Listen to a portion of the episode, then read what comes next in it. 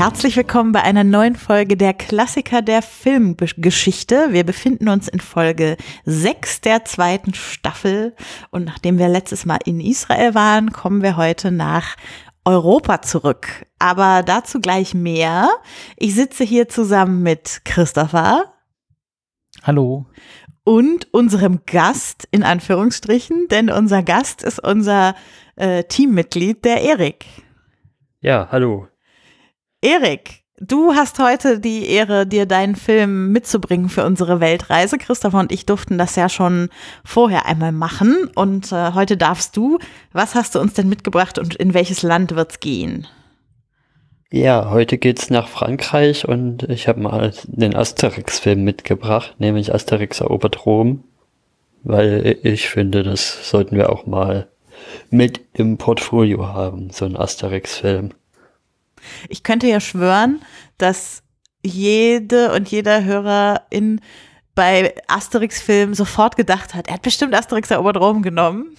Auch wenn vielleicht nicht jeder den Namen wusste, aber jeder äh, kann sich an eine Szene aus diesem Film ganz bestimmt erinnern. Aber darüber reden wir vielleicht äh, später noch genauer. Erik, warum glaubst du denn, das fragen wir ja immer zum Anfang. Äh, das weißt du, weil du das sonst immer die Gäste fragst. Äh, warum ist Asterix erobert Rom denn filmhistorisch gesehen ein Filmklassiker? Ja, hier sitze ich lieber auf der anderen Seite, aber gut, jetzt sitze ich halt mal da auf dem heißen Stuhl und muss mir die bohrenden Fragen um die Ohren hauen lassen. Ja, Asterix äh, erobert Rom ist ein Filmklassiker, ja, weil er für was, für ein gesamtes Genre steht. Also es ist ja, wenn man Asterix an sich nimmt, ist das ja schon ein ziemlich dickes Brett und es ist ja dann auch noch, wenn er noch weiter rauszoomt, diese ganzen franco-belgischen Geschichten, die es da gibt, also mit mit Lucky Luke und mit Tintin, also wie heißen die auf Deutsch? Tim und, Tim und Struppi. Genau, und da, davon gehört, dazu gehört Asterix ja auch und es sind einfach alles tolle Sachen und da habe ich mir halt exemplarisch den, den für mich prägendsten rausgegriffen, Asterix erobert Rom, weil der auch so popkulturell eingeschlagen ist. Also mit der einen Szene, auf die wir ja noch kommen, mit dem, mit dem Passierschein, das ist ja wirklich bis heute popkulturell sehr breit aufgegriffen.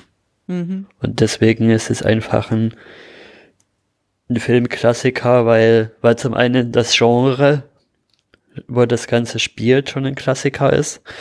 Und der, der, der Film da halt ein, ein Paradebeispiel davon ist und zum anderen was, was der Film an sich so geschaffen hat. Mhm. Ähm, hast du denn auch Lust, kurz für uns zusammenzufassen, was passiert in dem Film oder worum es geht? Also, in dem Film geht es oh, darum, dass die am Anfang die Römer mal wieder von den Galliern ziemlich böse vermöbelt werden und, Wer hätte das und gedacht? Da, und da im Rat bei, bei Cäsar so die Munkeleien anfangen, hm, das kann ja nicht mit natürlichen Dingen zugehen, das müssen Götter sein und Cäsar will das aber nicht so wirklich glauben und lässt sich dann aber am Ende darauf ein, so einen, so einen Deal zu machen, dass, dass die ähm, Gallier quasi beweisen sollen, dass sie Götter sind. Und da greift er auf eine alte Geschichte zurück, und zwar die Geschichte des Herakles, der ja seine zwölf Prüfungen ablegen musste, um sich als Halbgott zu. War das nicht Herkules? Herkules und Herakles ist ja derselbe. Ach, echt? Das eine ist äh, griechisch und das andere die lateinische Aussprache. Siehste, schon habe ich ja. was gelernt. Sehr großartig. Das eine ist griechisch und das andere ist römisches, römische, römische Götterwelt, die ja quasi bloß die griechische genommen ist mit anderen Namen. Mhm. Ja, genau. Und natürlich hat er gesagt, hat, ähm, sagt dann Cäsar, nee, nee, die alten Prüfungen gibt's nicht. Da gibt's schon jetzt eine Version 2.0. Ähm, ja, Prüfungen XS quasi. Und da gibt's dann zwölf neue Prüfungen und der muss sich unser Asterix und Obelix, Obelix gespannt halt stellen. Und vielleicht mal so ein paar Beispiele rauszugreifen. Zum Beispiel müssen sie schneller laufen als, als der schnellste Läufer von Marathon oder sie müssen gegen einen, ist das ein Judoka, ja, oder? Ich glaube, es ist ein Judoka, ja. Sie müssen den Judoka besiegen. Sie müssen alle Speisen des Mannequin Peak essen und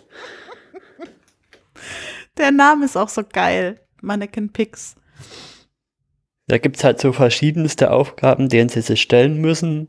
Zwölf Stück an der Zahl und am Ende, wenn sie die alle schaffen, dann akzeptiert Cäsar quasi, dass, dass er gegen Götter machtlos ist und setzt sich zur Ruhe. Das ist ja ganz spannend, weil das ist ja, glaube ich, der dritte Film aus der Asterix-Reihe nach Asterix der Gallier und Asterix und Cleopatra. Und er passt halt gerade mit diesem Ende, also dass sich Cäsar zur Ruhe setzt und die Gallier quasi Rom übernehmen, passt er ja gar nicht so richtig in den Kanon der Geschichte eigentlich rein, weil damit wäre es ja eigentlich zu Ende und da ist nicht mehr ein kleines Dorf äh, umringt von vielen Römern, das sich zur Wehr setzt und so. Äh, das finde ich ganz, also es ist mir ehrlich gesagt beim Gucken früher nie aufgefallen, weil ich die auch nie in einer bestimmten Reihenfolge oder so geguckt habe, sondern immer welche halt gerade im Fernsehen lief. Und äh, habe ich erst jetzt äh, gelesen, dass das auch daran liegt, dass es eben der erste Film ist, der nicht schon auf einem bestehenden Comic basiert, sondern für den dann extra hinterher der Comic geschrieben wurde, sozusagen. Also der erste Asterix-Film, der als Film angedacht war von den Geschichten her. Ja, und soweit ich das richtig verstanden habe, in Wikipedia auch der einzige, Mhm. der nicht auf Comics basiert, weil das ist ja so ein bisschen, normalerweise ist das so, so ein Asterix-Film, der, der basiert auf mehreren Comics, also so ein Trickfilm. Mhm. Und dann gibt's noch mal eine Abstraktionsstufe ja drüber, diese Realfilme greifen ja zum Teil äh, Motive aus mehreren Trickfilmen auf. Mhm. Also zum Beispiel der erste Realfilm, der greift, der greift dann Motive aus Operation Hinkelstein auf mit diesem Seher, aber auch aus Asterix gegen Cäsar zum Beispiel Sachen. Ganz kurzer Exkurs, fandet ihr auch früher als Kinder Operation Hinkestein richtig gruselig? War das das mit dem, äh, wo sie diesen Einhorn in, diesen, in diese Höhle gehen mussten und den noch älteren Druiden befragen mussten? Weil Miraculix den Hinkelstein auf den Kopf gekriegt hat und nicht mehr weiß, wie man den Zaubertrank macht. Ja, ja, das, da hatte ich tatsächlich auch ein Computerspiel zu. Ich fand den, also immer wenn der lief, waren mein Bruder und ich richtig traurig. Aber das war doch auch der mit den Spinnen, mit den, äh, wo sie in der Are- Arena sind, oder? In dieser kleinen. Weiß ich gerade nicht mehr. Erik, weißt du, was ich meine? Wo Asterix durch so ein Becken mit Vogelspinnen laufen muss? Das ist auch irgendwie schon eine Weile her, dass ich die alle das letzte Mal gesehen Ja, auf habe. jeden Fall habe ich mal, ich wollte eigentlich nur angeben, dass ich mal eine Führung in den Bavaria Filmstudios mitgemacht habe und äh, dort auch in der Arena war, wo Asterix Also du meinst den Realfilm? Ja. Ja, da ist was mit so einem Spinnenbad. Ja. Ähm, äh, ja, genau. Äh, aber ich, genau, das, das wird da auch durchgemixt. Aber es gibt ja auch äh, mindestens einen Film, der komplett auf einem Comic nur basiert. Also zum Beispiel Asterix bei Cleopatra, das ist ja ein Comic und ein Film. Ja. Und der kam ja auch davor. Das wusste ich gar nicht, dass der so früh kam. Hm, das war der zweite. Und wenn man so den Ja, allgemeinen, ich glaube, der, der kam bei den TV-Runs immer relativ spät, weil das kam ja immer, ich glaube, jährlich auf Set 1 dieser Run, Genau. dass sie da alle Filme gezeigt haben. Da kam Cleopatra und ähm, die Briten, glaube ich, immer als letztes. das stimmt. Nee, also als, ich glaube, ganz als letztes kam immer Operation Hinkestein, aber die Briten waren auch immer sehr spät. Also was, was ich sagen muss, ist, dass ich glaube ich Asterix bei Cleopatra öfters gesehen habe als Asterix erobert Rom. Weil das mit diesem, ähm, wo sie da kochen, dieser, dieser Bösewicht, die kochen noch irgendwas und dann ähm, äh, wollen sie, wollen sie mit den Kuchen Cleopatra vergiften. Mhm. Und dann singen sie doch so ein Lied. Also, also, also Asterix bei Cleopatra ist mir auf jeden Fall präsenter, also der Zeichentrickfilm, nicht die Real-Remake, als Asterix erobert Rom. Was ich euch eigentlich fragen wollte, ist, findet ihr, man merkt es diesem Film an, dass der von den Geschichten her als Film gemacht ist und erst danach ein Comic wurde und nicht andersrum, so wie bei den restlichen Asterix und Obelix Filmen? Also ich finde, man merkt schon an, dass es ein Exot ist. Also, Mhm.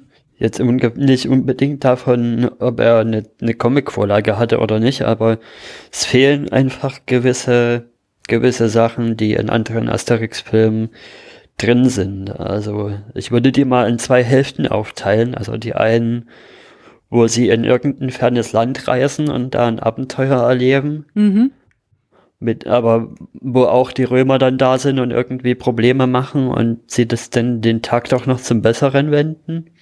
Und dann gibt's halt die anderen, die eher, wo sie zu Hause bleiben und die Römer zu Hause ein Problem sind, wie halt bei Operation Hinkelstein, wo es eher mehr darum geht, die, die Bewohner im Dorf kennenzulernen. Und wir haben hier weniger, weder Be Bewohner im Dorf, nur ganz kurz am Anfang, Mhm. noch ist es wirklich so eine Abenteuerreise, sondern halt die zwölf Aufgaben, die sie machen müssen. Nicht einmal singt Miraculix. äh, Quatsch, äh, Trubadix. Nicht einmal. Das ist sonst, glaube ich, immer noch vorge- über den Deckel. Ja. Ja, ich finde, ähm, Und es wird sich auch nicht geprügelt, ob der Fisch nun ja, das stimmt, genau. nicht. Der Fisch ist frisch. Nein, der ist nicht frisch. ähm, Deine Mutter ist frisch. es, äh, ich finde, er ist sehr, also es gibt so Szenen, die habe ich beim Schauen als psychedelisch beschrieben. Und ich glaube, ähm, wenn das eine Comic-Vorlage gewesen wäre, dann wären die nicht so drin gewesen. Ja. Gerade diese, diese letzte Prüfung mit dem, mit dem ähm, Geisterfeld Mhm. und die mit dem Monster. Genau, über die müssen wir auf jeden Fall später auch noch mal genauer reden, die mit dem Monster.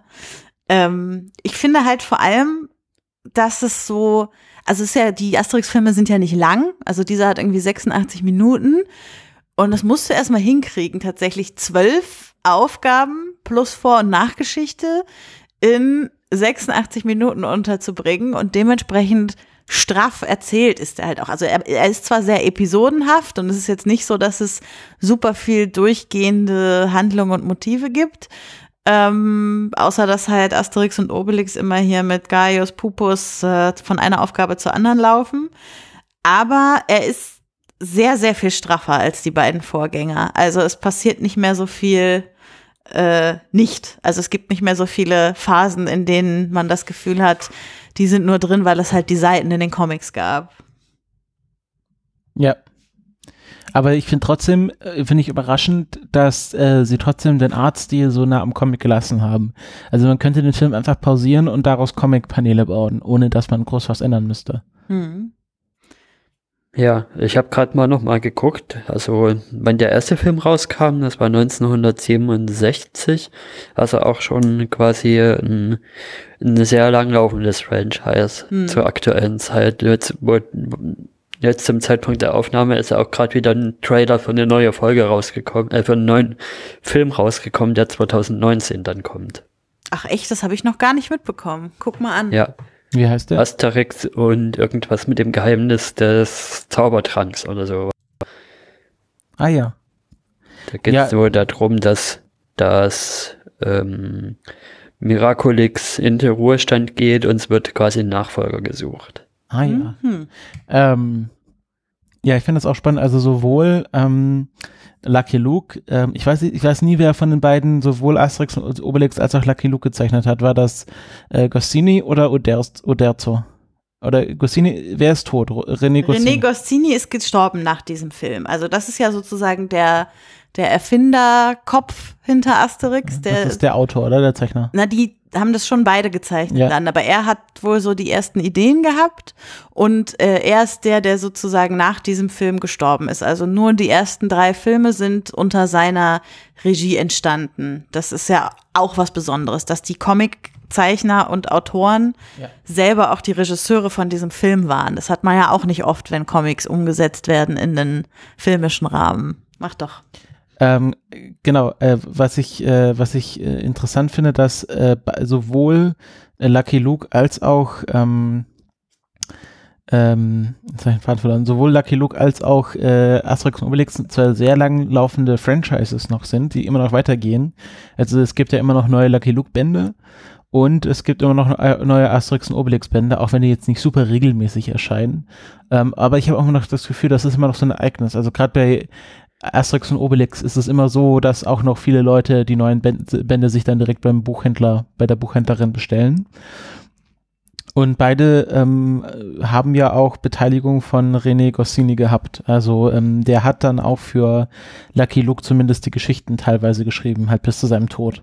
Und ich finde, die tragen schon eine bestimmte Handschrift. Also diese, ich finde, Tim und Struppi fällt da noch mal ein bisschen raus, ist das noch mal ein bisschen was anderes, aber Lucky Luke und dann halt Rantanplan und Asterix und Obelix und diese ganzen, das ist so ein, auch so von den, vom Feeling her, wie die Geschichten aufgebaut sind, ist das immer so ein Ding. Und da gibt's auch immer so ganz bestimmte äh, Muster, wie die funktionieren. Und Tim und Struppi ist dann schon mehr so, ich glaube, das ist mehr so ein erwachseneres Publikum, die dann die Geschichten lesen. Aber Lucky Luke und Asterix und Obelix sind definitiv beide sehr ähnlich in, wie die Geschichten geschrieben sind. Und wir waren jetzt eben auch so ein bisschen bei dem Zeichenstil, der sozusagen von den beiden, äh, Goscinny und Uderzo ja auch mitgeprägt wurde. Äh, also ich finde, ähm, der Film ist ja mittlerweile über 40 Jahre alt, von 76. Also 42 Jahre alt. Mhm, genau, wir sind 2018. Und ich finde, ähm, man sieht ihm das in den aktualisierten Versionen, HDisiert und so, sieht man ihm das gar nicht unbedingt an, weil er halt diese geschickte Technik hat, dass die Hintergründe alle statisch sind. Also du hast wirklich immer nur ein, zwei, drei Figuren, die sich im Vordergrund bewegen und die Hintergründe sind statisch. Also da wackelt kein Grashalm, da kommt kein Affe vom Baum runter oder sowas, sondern äh, man hat wirklich immer nur die Figuren und die arbeiten ja auch so ein bisschen mit so so sanften, verwaschenen Konturen, so dass es wirklich ein bisschen aussieht, als wäre da so ein gezeichneter Comic unterwegs. Und ich finde, das ist eigentlich ganz gut gealtert, weil es eben nicht so eine abgefahrene Tricktechnik ist, die in den Anfangsschuhen war oder so, sondern das wirkt so, als wäre das damals auf dem absoluten Hochstand der Animationstechnik gewesen. Ja, und es altert halt auch deswegen gut, weil das ja noch vor, ja, vor der Computerära war und das war ja quasi vor dem analogen Medium Pinsel auf Papier und dann quasi die, die sich bewegenden Figuren mit so Folien drüber. Da gibt's auch eine interessante Folge von der Maus, wie sowas gemacht wurde. Mhm, ich glaube, die habe ich auch gesehen. Und dann abfotografiert auf Film, was ja auch ein analoges Medium ist. Mhm. Und den Film kannst du ja so hochauflösend digitalisieren, wie du willst. Ja. Ohne irgendwie einen Verlust zu haben. Außer du kommst dann halt auf die Korngröße runter. Ja, aber das ist dann schon, äh, wenn du dann richtig. Äh, 8K. Genau, wenn du dann so. halt richtig äh, Film, also Spielfilmqualität nimmst, dann kannst du das sehr weit runter digitalisieren. Ähm, ich finde ich finde nochmal zum Beispiel zum Vergleich zu so einem anderen klassisch handgezeichneten äh, Spielfilm wie ähm, was ist nun die Zeit bei Disney passiert? War das vor Ariel? Ja, Ariel war Anfang der 90er. An der, aber, aber halt so, wenn man das mit, so mit den Disney-Filmen vergleicht. Das muss so Disney, ähm, die, die Prinzessinnen-Filme-Ära gewesen sein. Äh, welche? Cinderella also, also, Cinderella. und sowas. Genau, und ich finde, mir ist, die, mir sind diese Disney-Filme immer so ein bisschen zu glatt gebügelt. Und ich, mir gefällt bei den Asterix und Obelix-Filmen, die, äh, dass die immer so ein bisschen kantiger und bisschen rauer gezeichnet sind.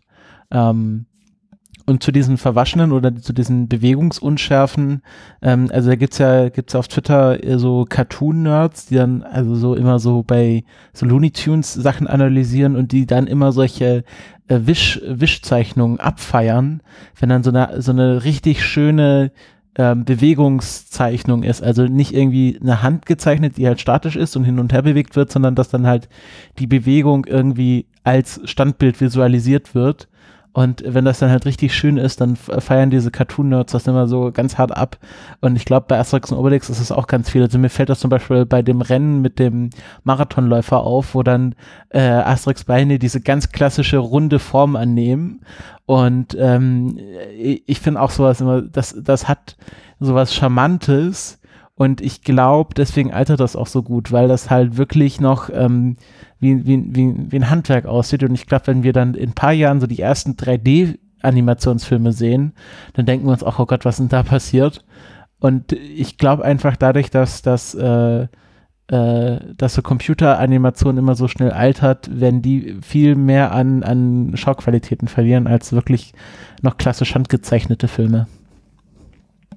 Ja, also das, das Rennen ist wirklich optisch ein Hingucker. Also zum, Beispiel haben sie es ja bei dem, bei dem Marathonläufer gemacht, dass er sich ja erst später verwischt und dann wird er auch zu dieser Rakete. Mhm, und davor, davor sieht das ja aus, als hätte der acht Beine oder so, die Ja. da um seinen Körper ringsrum drehen. Ja. Das ist auf jeden Fall auch ein guter Einstieg in diese zwölf Aufgaben, diese Rennenaufgabe, weil die ist noch so, die kannst du halt irgendwie in zwei Minuten abhandeln. Das ist nichts, wo du viel Erzählzeit für brauchst. Jeder versteht, wie ein Rennen funktioniert so. Ähm, aber es ist so schon das erste Gimmick, was uns sagt, wie Asterix und Obelix die meisten dieser Aufgaben bewältigen werden, nämlich mit den Fähigkeiten, die wir von ihnen kennen. Also einmal, dass der Zaubertrank äh, ja so ein MacGuffin ist, was sie einfach immer stark und schnell und äh, die Besten macht. Und dass Asterix ähm, halt sehr clever ist und dass Obelix, ähm, gut, das kommt dann erst in den nächsten Aufgaben, ja, Stark ist und einen großen Bauch hat. einen großen Bauch hat, auf jeden Fall, genau. Und halt sich nicht so leicht beeindrucken lässt. Das kommt ja bei ihm Genau. auch dazu. Und die nächsten zwei Aufgaben, die kommen, sind ja auch noch so klassisch. Also der, der Speerwurf und, und dann der Kämpfer. Mhm. Wobei der Das Kämpfer ja auch schon so sehr unklassisch besiegt wird. Weil da hat man ja, da denkt man ja am Anfang, naja, natürlich wird Obelix den fertig machen, aber der wirbelt ja da Obelix erstmal mit seiner Wurftechnik durch die Gegend, dass ihm schummrig wird. Und dann kommt nämlich Asterix Cleverness zum, äh, zum Tragen. Ja, ich finde auch, ähm, ich finde es sehr lustig, dass der Judoka ein Deutscher ist, also äh, Teutone. Mhm. Und dann er sagt, ja, das habe ich mal auf einer auf einer Reise kennengelernt, Judo, und seitdem mache ich das. Das ist tatsächlich, also ich kann mir gut vorstellen, dass, dass das vielleicht so ein deutsches Klischee ist, dass sie dann irgendwo eine Reise machen und dann fangen sie an, also gerade in den 70er Jahren kann ich mir das gut vorstellen, da ist ja auch so viel mit den Gastarbeitern, dann gab es ja ganz viele Restaurants, irgendwie afghanisch und persisch und so, was ja heute alles wieder weg ist. Und dann kann ich mir vorstellen, dass das so in Deutschland so eine Bewegung war, dass man jetzt irgendwie Judo gelernt hat und das war irgendwie schick und modern. Hm. Kann ich mir auch vorstellen. Welche anderen Aufgaben mögt ihr denn noch besonders gern? Ähm, also ich finde, äh, die Insel der Freude ist, äh, also das ist natürlich eine ganz klassische Herkulesaufgabe. Nee, noch nicht mal. Schwachsinn, das ist noch viel früher, das ist aus der Odyssee, dass ja äh, Odysseus ähm, äh, will ja unbedingt den Gesang der Sirenen hören und ähm, lässt sich dann an sein Schiff äh, an den Mast anbinden und alle anderen müssen sich die Ohren verstopfen. Und hier finde ich das sehr lustig gelöst, dass halt einfach, weil es hier kein Essen gibt, ähm, geht Obelix einfach, was ich auch ein bisschen unlogisch finde, weil wieso glauben die, dass zur Freude kein Essen gehört? Also, naja. Ähm, aber natürlich die, die bessere Aufgabe ist Mannequin Pix. Also, Ja, Der Koch. der Koch ist die beste Aufgabe. Er ist halt auch so Definitiv. geil, wie er da diese, also meine, mein Lieblingsmoment ist, wo er erst den Ochsen serviert, dann die Kuh und dann, und dann noch das Kalb, damit die Familie zusammen ist. Ja, Ich liebe das echt. Ja, wie er kommt super. und eins nach dem anderen bringt und das ist auch sehr gut Ja. dargestellt. Also man sieht ihn halt immer nur reinkommen. Ja, mag ich sehr. also ich finde ja, visuell ist tatsächlich der, das Lied auf der Insel der Freude und dann, wo sie durch die Höhle gehen, äh, also sind die visuell besten Momente. Weil äh, sie da so ein bisschen weggehen von dieser klassischen Comic-Stil und einfach mal andere Techniken anwenden und sehr viel mit äh, Farbspielen arbeiten. Also gerade in der Höhle wird ja sehr viel mit so äh, Overlay-Effekten und äh, dass dann irgendwie transparente Folien vorhergezogen werden. Mhm. Und ich finde, da hat man gemerkt, dass sie da richtig experimentieren konnten und das auch wirklich ausgenutzt haben. Ja, also gerade das, gerade das Lied, das ist ja, das ist ja vom Animationsstil. Dann, wir hatten zwar, zwar jetzt schon betont, dass es eher abweicht von Disney und rougher ist, aber da sind sie schon sehr Disney-homatisch unterwegs, auch mit den Tieren, die da in den, in den Bäumen Instrument spielen und dann noch die Seite umblättern. Ja, ja, das stimmt. Ja. und da wir jetzt auch schon bei der Szene mit der Höhle waren, jetzt mal hier Fun Fact wissen und so, habt ihr euch als Kinder je gefragt, wie die denn jetzt eigentlich das Monster da drin besiegt haben? Was ja so schlimm sein soll, dass nie jemand aus dieser Höhle wieder rausgekommen Ich habe mich ist. das sogar äh, jetzt gerade beim Film schon gefragt. Ja, weil das Das ist wird ja nicht gezeigt. Genau, das ist nämlich abgefahren witzig. Da haben sie in der Übersetzung scheinbar was verkackt. Weil im französischen Original, also am Ende treffen sie ja Gaius Pupus wieder in so einer Taverne und er fragt, wie die Bestie denn nun war. Und im Original antwortet Obelix darauf, elle était bonne. Also das heißt quasi, sie war sehr gut, sehr schmackhaft. Das sagt man zu Essen auch. Und er verlangt nach einem Digestiv, also einem Verdauungsschnaps und nicht nur einem Schnaps, wie im Deutschen, wo er nur sagt, wie war sie denn? Ach, nicht besonders. Und er will halt ein Schnäpschen haben. Also im französischen Original wird quasi suggeriert, Obelix hat die Bestie einfach aufgegessen. Der hat ja auch vorher die ganze Zeit noch Hunger, obwohl er schon bei Mannequin Pigs war. Und ähm, danach hat er halt keinen Hunger mehr. Also Ja. vermutlich soll er sie gegessen haben, aber im deutschen Film wird's halt überhaupt nicht deutlich. Lässt der Koch mich einfach so nach der Vorspeise sitzen. Ja, ja, genau. Ja, beim Deutschen kann man es wirklich nur ahnen, dass er davor halt noch Hunger hat und danach doch zufrieden wirkt. Ja, und Gaius Pupus guckt wohl sehr entsetzt auf die Antwort mit Elle était bonne, also sie war sehr gut, aber diesen Blick versteht man halt gar nicht, wenn man den Satz dazu nicht so richtig hat. Also das habe ich jetzt auch bei der Recherche das erste Mal verstanden, sozusagen, dass diese Aufgabe so gelöst wurde. Ja. Und du findest ja auch noch den Magier gut. Ja, ich finde auch noch den Magier gut. Iris der Zauberer. Wobei ich, also ich finde eigentlich gar nicht den Mag, also was ich sehr mag an dieser Szene, ist, wie er halt ungefähr 20 Mal das Gleiche sagt bei Isis und Osiris und wie sich dieser Satz, also wie sich nur in dem, wie er diesen einen Satz sagt, die Stimmung dieses Magiers so zeigt. Also wie er halt am Anfang versucht, so ein bisschen hochnäsig ist, äh, total entspannt und wie er immer panischer wird mit der Zeit, wie er ab und zu mal Buchstaben verwechselt, aber wie er nur so an der Aussprache dieses einen Satzes so viel zeigt. Das finde ich richtig geil. Also das war ja bei uns so in der Familie das Meme zu dem Film. Mhm. Es ist bei Osiris und Bei Isis und Osiris. bei Isis und Osiris. Genau. Ja, ist äh, äh, auch noch, da, vielleicht nicht so ein Fun, Fun Fact, aber ähm, tatsächlich ist der Synchronsprecher von äh, Iris dem Zauberer der einzige Deutsche, der noch lebt. Von den allen Von- Synchronsprechern von- aus dem Film. Ja, also von allen mit größeren Sprechrollen Mhm. auf jeden Fall. Ähm, also Wolfgang Völz ist ja jetzt erst äh, diesen Mai verstorben. Der spricht wen? Der spricht äh, Majestix. Mhm. Und alle anderen sind schon in den 90ern äh, oder früher oder auch später, aber äh, überraschend viele dann in den 90ern äh, verstorben. Mhm. Ja. Äh, Ich konnte den Film nicht mehr gucken ohne Obelix Stimme im ständig Benjamin Blümchen zu sehen. Das konnte ich als Kind, weil ich halt Benjamin Blümchen mit dem anderen Sprecher erst kennengelernt habe Mhm. und jetzt erst später gemerkt habe, dass das ja der originale Sprecher ist. Ja. Zum Beispiel, also vor allem durch die, die durch die Hörmal-Folge. Und jetzt kann ich das nicht mehr abschütteln, Ja, dass die Stimme doch Benjamin Blümchen hinzu ist. kommt ja, dass die ja auch vom Wesen sich jetzt nicht so unähnlich sind, Obelix und Benjamin. Halt eher so Ja. gemütliche Typen, die gerne essen und die so gerne geliebt werden wollen und, und so, also so ein bisschen, also ich finde, das Wesen ist sich gar nicht so unähnlich. Ja, da könnte man auch aufmachen, dass äh, Asterix und Otto sich nicht so unähnlich sind. Wen Hm. mögt ihr denn lieber? Asterix oder Obelix? Obelix eigentlich? natürlich. Obelix. Immer Obelix. Asterix ist Asterix ist so ein Schlauberger. ja, Asterix ist wie Asterix ist wie Mickey Mouse, der ist einfach zu Ja. zu zu schlau. Mir geht's tatsächlich so, dass ich glaube, bei allen Animationsfilmen euch zustimmen würde, aber bei den Realverfilmungen, wo ja Gerard Depardieu den Obelix gespielt hat, da mochte ich Asterix viel lieber. Also ich kenne tatsächlich Gerard Depardieu hauptsächlich als Obelix. Ja.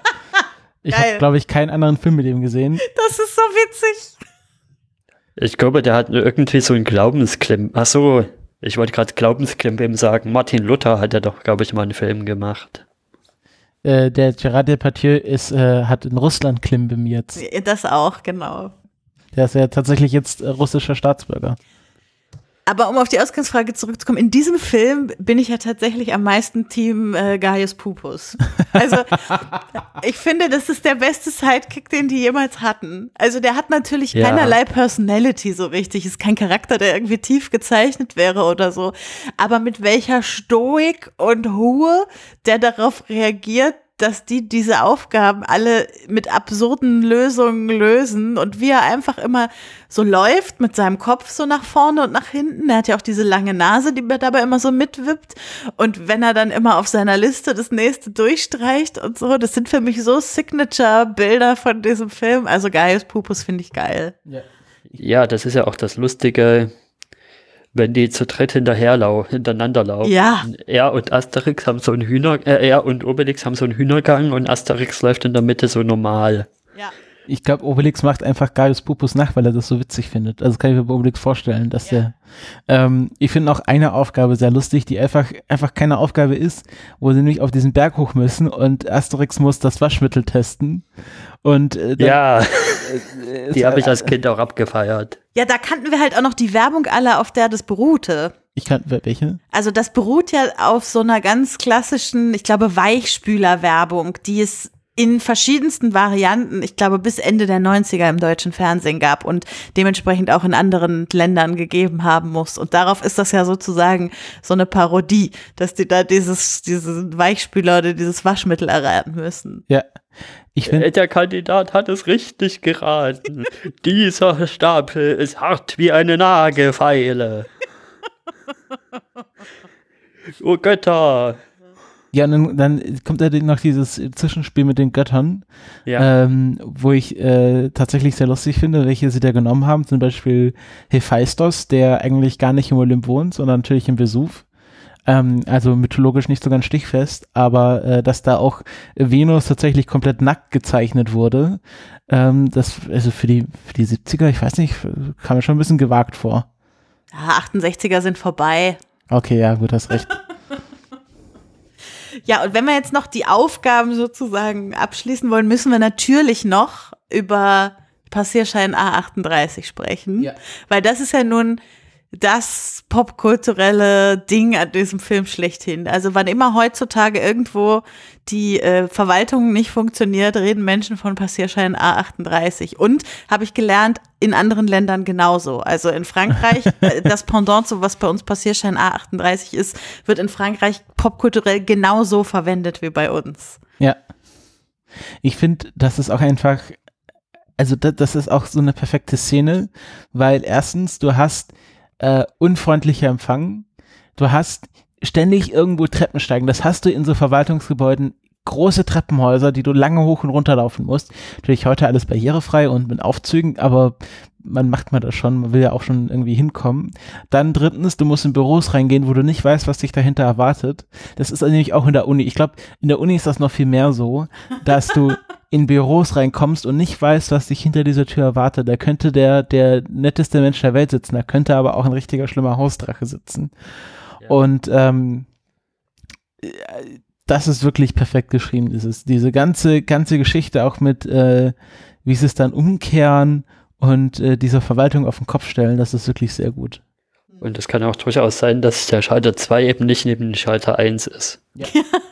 Genau. Ach, wo ist der nochmal diese Woche? Ja, genau. Das ist wie die goldenen Türen im Palast von Puerto Partida. Ich wollte es gerade sagen, ich bin ja auch ziemlich sicher, dass eine gewisse Folge von Puerto Partida, in der wir den Herrn Officio kennengelernt haben, äh, wo der Kandidat durch verschiedene Räume gehen muss, um äh, Dinge zu besorgen und immer wieder der gleiche Officio in unterschiedlichen Kleidungsstücken da war, aber äh, damit der Kandidat das nicht gemerkt hat, dass es immer der gleiche ist, er den Kandidat über ellenlange Wege dahin geschickt hat. Ich bin sicher, dass das inspiriert ist von Passierschein A38. Was? Was? Grüße an Puerto Partida. Ja, ähm, es gibt tatsächlich eine bayerische Version des Films, die ich noch nicht auf YouTube gefunden habe. Mhm. Das ist, Ist das, ist das diese zweite ähm, Synchro-Fassung, die auf Wikipedia steht? Genau. Ja, von Das, mich 2002. auch noch, das war für mich auch noch so eine Frage. Da stehen ja zwei Synchronfassungen. Ja, genau. Die haben irgendwann so eine Initiative gemacht, dass sie verschiedene Asterix-Filme in unterschiedlichen Dialekten ähm, rausgebracht haben. Und als erstes gab's halt äh, Asterix der Gallier auf Sächsisch. Und dann gab's Asterix und Cleopatra auf Hessisch. Und äh, dieser Film dann auf Bayerisch. Und ich habe keine Ahnung, wie es mit denen, die danach kamen, war. Ob es dann noch weitere Dialekte gibt. In die, also ich würde auch sehr gerne eine schwäbische Variante hören, ehrlich Es gesagt. gibt- Und eine brandenburgische. Es gibt äh, auf jeden Fall in den Comics Asterix auf Schwäbisch, Asterix der Gallier auf Schwäbisch. Und ich habe da eine Anekdote zu, äh, nämlich, dass in der fünften Klasse, als ich noch in, in das Gymnasium bei mir am Ort gegangen bin, ähm, äh, hatten wir so eine Art Schulbibliothek, die halt immer, glaube ich, äh, freitags offen war und dann konnte man hingehen und sich Bücher ausleihen. Und das wurde von so einem ganz alten Naturkundelehrer gemacht, also ein richtiger Schwab. Und dann konnte man sich dort auch Asterix der Gallier auf Schwäbisch ausleihen und wenn man es zurückgebracht hat, muss, wurde man abgefragt, ob man Begriffe gelernt hat. Das ist lustig. Weil das, das ist ja dann richtig schön auf Schwäbisch und dann sind da hinten auch ein Glossar drin und dann wurde man tatsächlich, wenn man das Comic zurückgegeben hat, abgefragt. Ja, also falls irgendjemand, der, der oder die das hier hört, weiß, wie man an diese Spuren rankommt, an diese Tonspuren, wahrscheinlich müsste man eine Blu-ray oder so dafür kaufen, aber äh, falls ihr wisst, wie man an diese, ob es irgendwo Videos gibt mit diesen bayerischen, sächsischen und so weiter Tonspuren, das würde mich sehr interessieren, das würde ich mir gerne mal anhören. Dann lass doch noch mal ein bisschen über den Humor des Ganzen reden. Das ist ja immer bei Animationsfilmen so eine Sache und auch gerade bei diesen äh, franco-belgischen Comics. Ich finde, die haben ja so eine sp- mm, speziellere Art von Humor. Äh, wie würdet ihr den Humor hier so charakterisieren? Ja, ähm, also gerade in diesem Film sehr viel mit äh, Visual Comedy, also so sehr slapstick-artig, ähm, was, was, was ich auch interessant finde, weil das für, für mein Gefühl in, tatsächlich gezeichnet schwieriger ist als geschauspielert, weil man ja da sehr viel mit so natürlichen Bewegungen arbeiten muss. Ähm, aber es hat, es hat hier sehr gut funktioniert.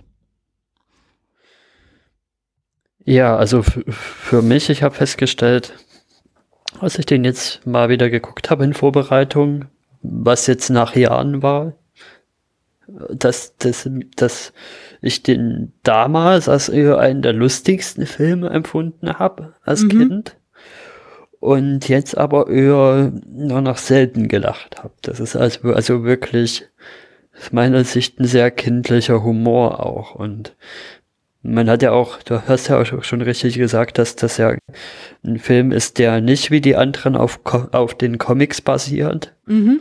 Und da merkt man schon, finde ich, dass da so ein bisschen der beißende, ironische, äh, politische Kommentar, der da zwischendrin zum Teil eingestreut ist, doch verloren geht. Ich glaube, ich würde mit andere Filme, die ich als Kind eher langweilig gefunden habe, wie Asterix bei den Briten oder so, den fand ich zwischendrin als Kind sehr langgezogen, doch eher heutzutage lustiger finden würde. Das ist spannend. Also ich habe jetzt auch das Gefühl tatsächlich, man müsste noch mal ein, zwei von den anderen Asterix-Filmen wieder gucken, weil natürlich ist es bei mir auch 15 Jahre oder so her, dass ich die alle das letzte Mal gesehen habe. Ja, als sehr prominentes Beispiel, weil wir das auch schon in den Kulturpessimistinnen besprochen hatten, also vor deiner Zeit, Becky, aber wir hatten es mal besprochen, das war dieses Papyrus des Cäsar-Comic, wo es um, wo es so diese aktuellen Sachen um Whistleblower und da geht ein Dokument verloren und was da jetzt damit passiert und wie die Römer versuchen, das wieder einzusammeln, was ja auch ein sehr zynischer Kommentar auf die aktuelle oder sarkastischer Kommentar auf die aktuelle Lage war. Ja, und das ist halt das, was so ein bisschen in dem Film fehlt. Das stimmt. Das hat der eigentlich gar nicht. Ja. Ich würde noch gerne kurz über das Ende mit euch reden. Äh, weil tatsächlich das, ich weiß gar nicht, also vielleicht könnt ihr mir da auch weiterhelfen, ob das so Asterix-typisch war. Da wird ja so ein bisschen die vierte Wand äh, angesprochen und aufgemacht. Ähm, zumindest im französischen Original. Im Deutschen kommt es wieder gar nicht so rüber, aber ähm, Obelix fragt, ob die Gallier nun wirklich Herrscher von Rom sind. Ihr wisst, da die sind ja auf diesem Marktplatz und feiern und so.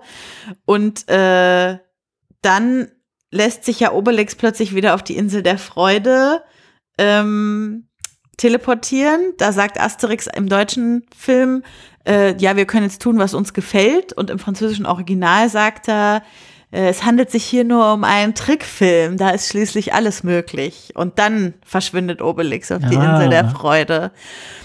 Ist das was, also ich, vielleicht erinnere ich mich nicht mehr so gut. Gab es das in anderen Asterix-Filmen mal mit dieser vierten Wand? Nicht, dass ich mich erinnere.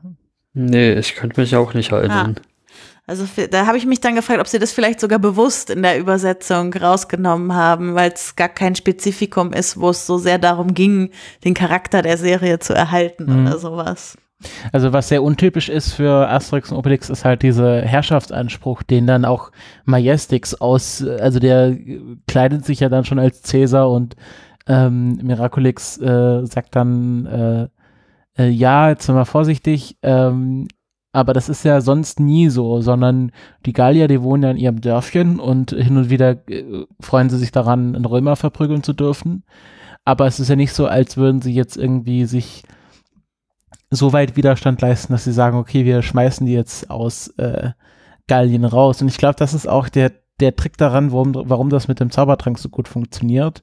Weil theoretisch könnte ja, könnten die ja für ganz Gallien Zaubertrank machen und dann die Römer einfach vertreiben und dann theoretisch sogar selber die Weltherrschaft an sich reißen mit diesem Zaubertrank.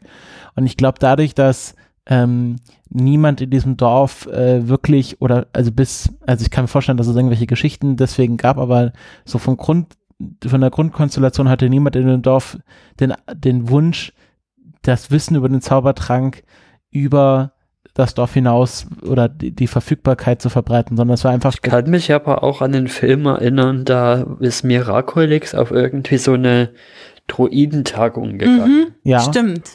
das wo es ist- da auch darum ging, ja, dass das Wissen ja geheim gehalten werden muss. Genau, also wie gesagt, bis auf, bis auf, äh, ähm, äh, Operation Hinkelstein. ja, nee, also bis auf bestimmte Story-Handlungen blieb ja der Zaubertrank immer im Dorf. Also wir müssen den Zaubertrank im Dorf lassen. Und Ja. ähm, deswegen, deswegen ist das auch nicht so overpowered. Also der Zaubertrank ist ja im Grunde total OP Mhm. meets Nerf, äh, weil äh, kann man ja, also damit kann man ja alles machen. Und ähm, das ist sehr untypisch, dass es jetzt hier so diese Herrschaftsansprüche der, der Gallier hat, dass sie auf einmal die Herrscher von Rom sind und damit Grunde der Herrscher der bekannten Welt. Das stimmt. Ja. Ja, das mit dem Herrschaftsanspruch haben die wirklich nicht so. Also sie werden zwar manchmal im Dorf besucht von jemandem, der Hilfe braucht, und dann nutzen sie es halt gerade so viel, damit, damit sie den Leuten helfen können. Also zum Beispiel bei Asterix und Cleopatra mit, Mhm, mit den keine Pyramiden. Ahnung, wer da gleich kommt, und, und bei Asterix bei den Briten mit diesem Cousin oder was das, wer das, glaube ich, ist. Bei Asterix und Obelix äh, in, bei Kleopatra ist es ja so, dass äh, sie den Palast bauen müssen, bevor Caesar kommt, weil, weil er ja eine Wette mit Kleopatra gemacht hat. Ja. Und aber das ist ja auch nicht so, dass der Zaubertrank dann in, ähm, in, in Ägypten bleibt, sondern das Geheimnis geht ja dann wieder mit mit Miraculix. Ich glaube, das Einzige, wo der Zaubertrank tatsächlich Ja, aber da kommt bleibt, ja auch der Bauer erst aus Ägypten dahin Ja, ja. Und genau, holt die zur Hilfe. Genau, ist ja Asterix bei den Briten, wo er dann quasi gesagt wird, ja, jetzt gibt's auch in Britannien, die ja auch quasi die Römer vertrieben haben, ein Dorf, was den Eindringlingen Widerstand leistet. Ja. Und Ja, dann noch ist eine es, kurze Zeitnotiz. Also ich finde find, find diesen Teewitz da auch sehr, sehr lustig, dass die am Anfang nur heißes Wasser mit Milch trinken und dann Miraculix den Kräuter ins Wasser macht und Stimmt. behauptet, das sei der, das sei Zaubertrank. der Zaubertrank, was ja auch nochmal so ein Querverweis auf Homöopathie sein könnte und, Placebo. und dann damit sich quasi so ein bisschen in der Obelix-Welt das Teetrinken begründet. Ja, Äh, In der Asterix-Welt. ja. ja, ist ganz lustig, äh, eine Kollegin aus dem Büro, die trinkt nur heißes Wasser. Weil sie sagt, das ist ayurvedisch. Und habe ich gesagt, dann habe ich zu ihr neulich mal gesagt, ich komme mir vor wie bei Asterix bei den Briten, weil da trinkst du. Soll ich dir mal einen Tee schenken? Brauchst du einen? Also es ist, aber sie macht das anscheinend freiwillig. Sie, äh, und ihr ist Tee bekannt. Genau. Was ich euch noch fragen wollte, ist, habt ihr denn noch andere irgendwie? Wir hatten ja schon gesagt, dass es ja franco-belgisch ist und dass es da noch andere Beispiele gibt. Hattet ihr denn noch andere Berührungspunkte? Mhm.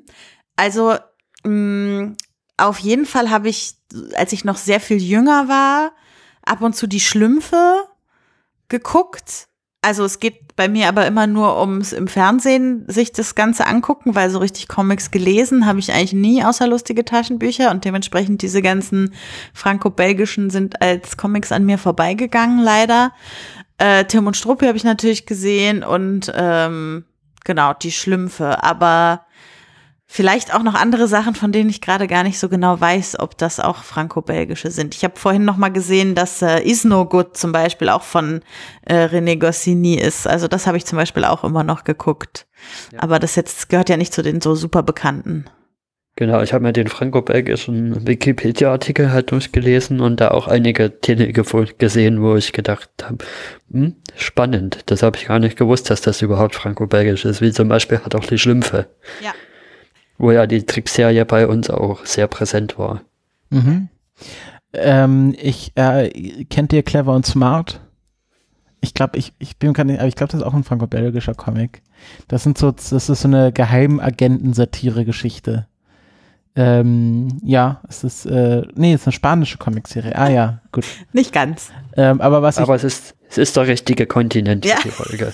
genau. Stimmt, wir sind ja in Europa. Was ich, was ich aber noch vielen ans Herz legen möchte, ist die tatsächlich französische Comicserie Valerian und Veronique. Ähm, wo es ja neulich diesen Film gab, Valerian und die Stadt der tausend Planeten von Luc Besson, den ich mäßig gut fand, aber ich, ich, finde, die Comics sind wirklich sehr schön. Es geht nämlich um eben Valerian und Veronique, die Agenten des Raumzeitservices sind und ähm, Abenteuer in Raum und Zeit erleben. Und es ist so ein, wirklich so eine Space Opera. Mhm. Äh, und es ist wirklich sehr schön gezeichnet. Also da gibt's, da reisen die halt auf äh, fremde Welten und dann äh, wird das halt ganz bunt und farbig und das, äh, das spiegelt auch so ein bisschen der Luc Besson-Film ganz gut wider ähm, ist halt auch, äh, die erste, die erste Ausgabe kam 67 raus und so in etwa kann man sich auch so ein bisschen das Verhältnis zwischen Valerian und Veronique vorstellen.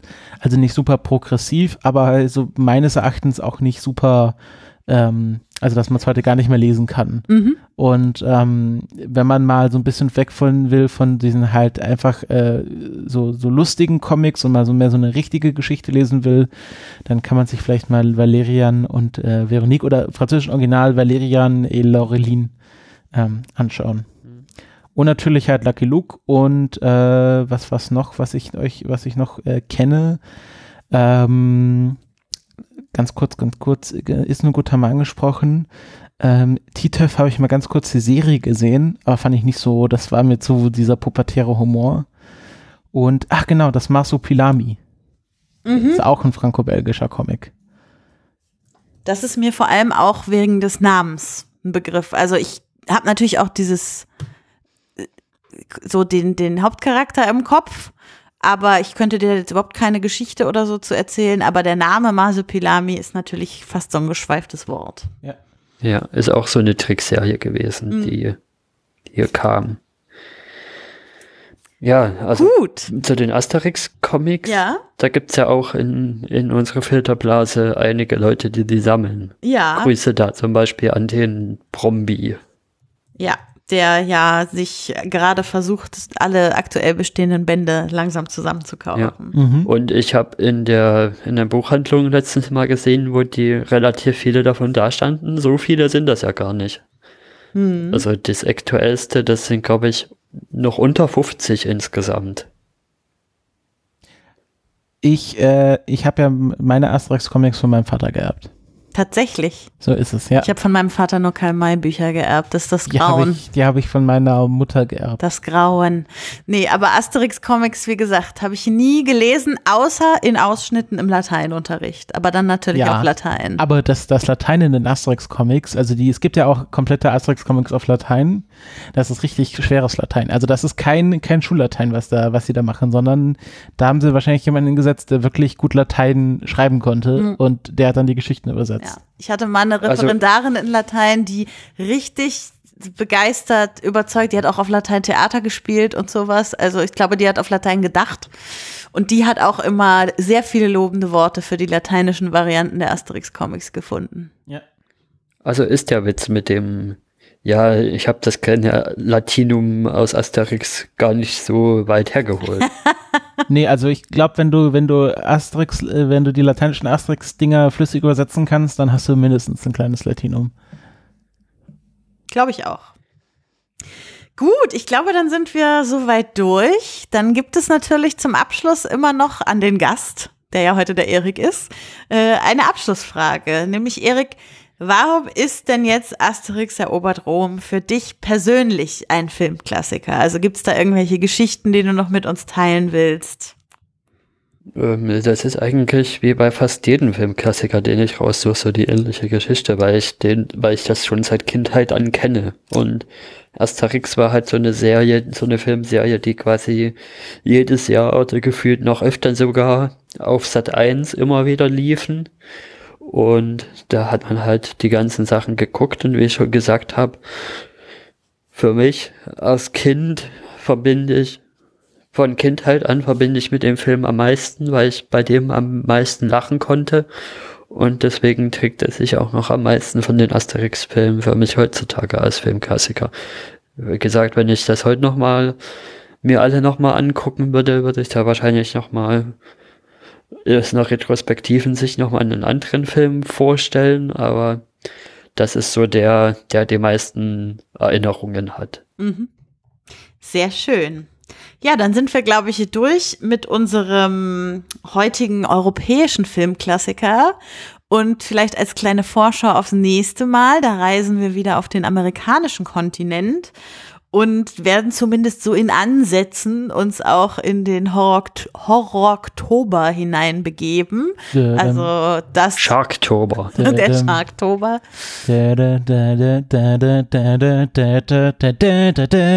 Okay, also manche können es jetzt schon raten. Für alle, die es noch nicht erraten haben, sage ich es nochmal. Also wir werden Jaws, der weiße Hai, besprechen, zusammen mit dem Gast Daniel, Daniel Ziegner auf Twitter at Sofakissen, mit dem ja der Christopher auch zusammen den Twin Peaks Podcast Spuren ins Nichts macht. Genau, der ist nächstes Mal zu Gast und hat uns diesen Film mitgebracht. Und Daniel ist wahrscheinlich der größte weiße Hai-Nerd äh, auf Twitter auf jeden Fall. Sag ich, sag ich's? Ja, ich sag's. Das ist ja für mich noch so ein Pile of Shame Film. ich ja, habe den auch noch nie gesehen. aber das wird ist- Spaß. Das, äh, der, der macht, der, also der ist zwar, also ich glaube, heute ist er nicht mehr wirklich gruselig, aber ist auf jeden Fall cool. Also gerade der zweite Teil ist richtig geil. Aber wir werden über den ersten Teil sprechen. Nein, der zweite Ja. Teil vom Film. Ach so, ich dachte, es gibt noch einen Und zweiten nicht Teil. über Sharks 70 in 3D. Dafür gibt es einen anderen Podcast, auf den wir an geeigneter Stelle beim nächsten Mal noch verweisen werden. Genau.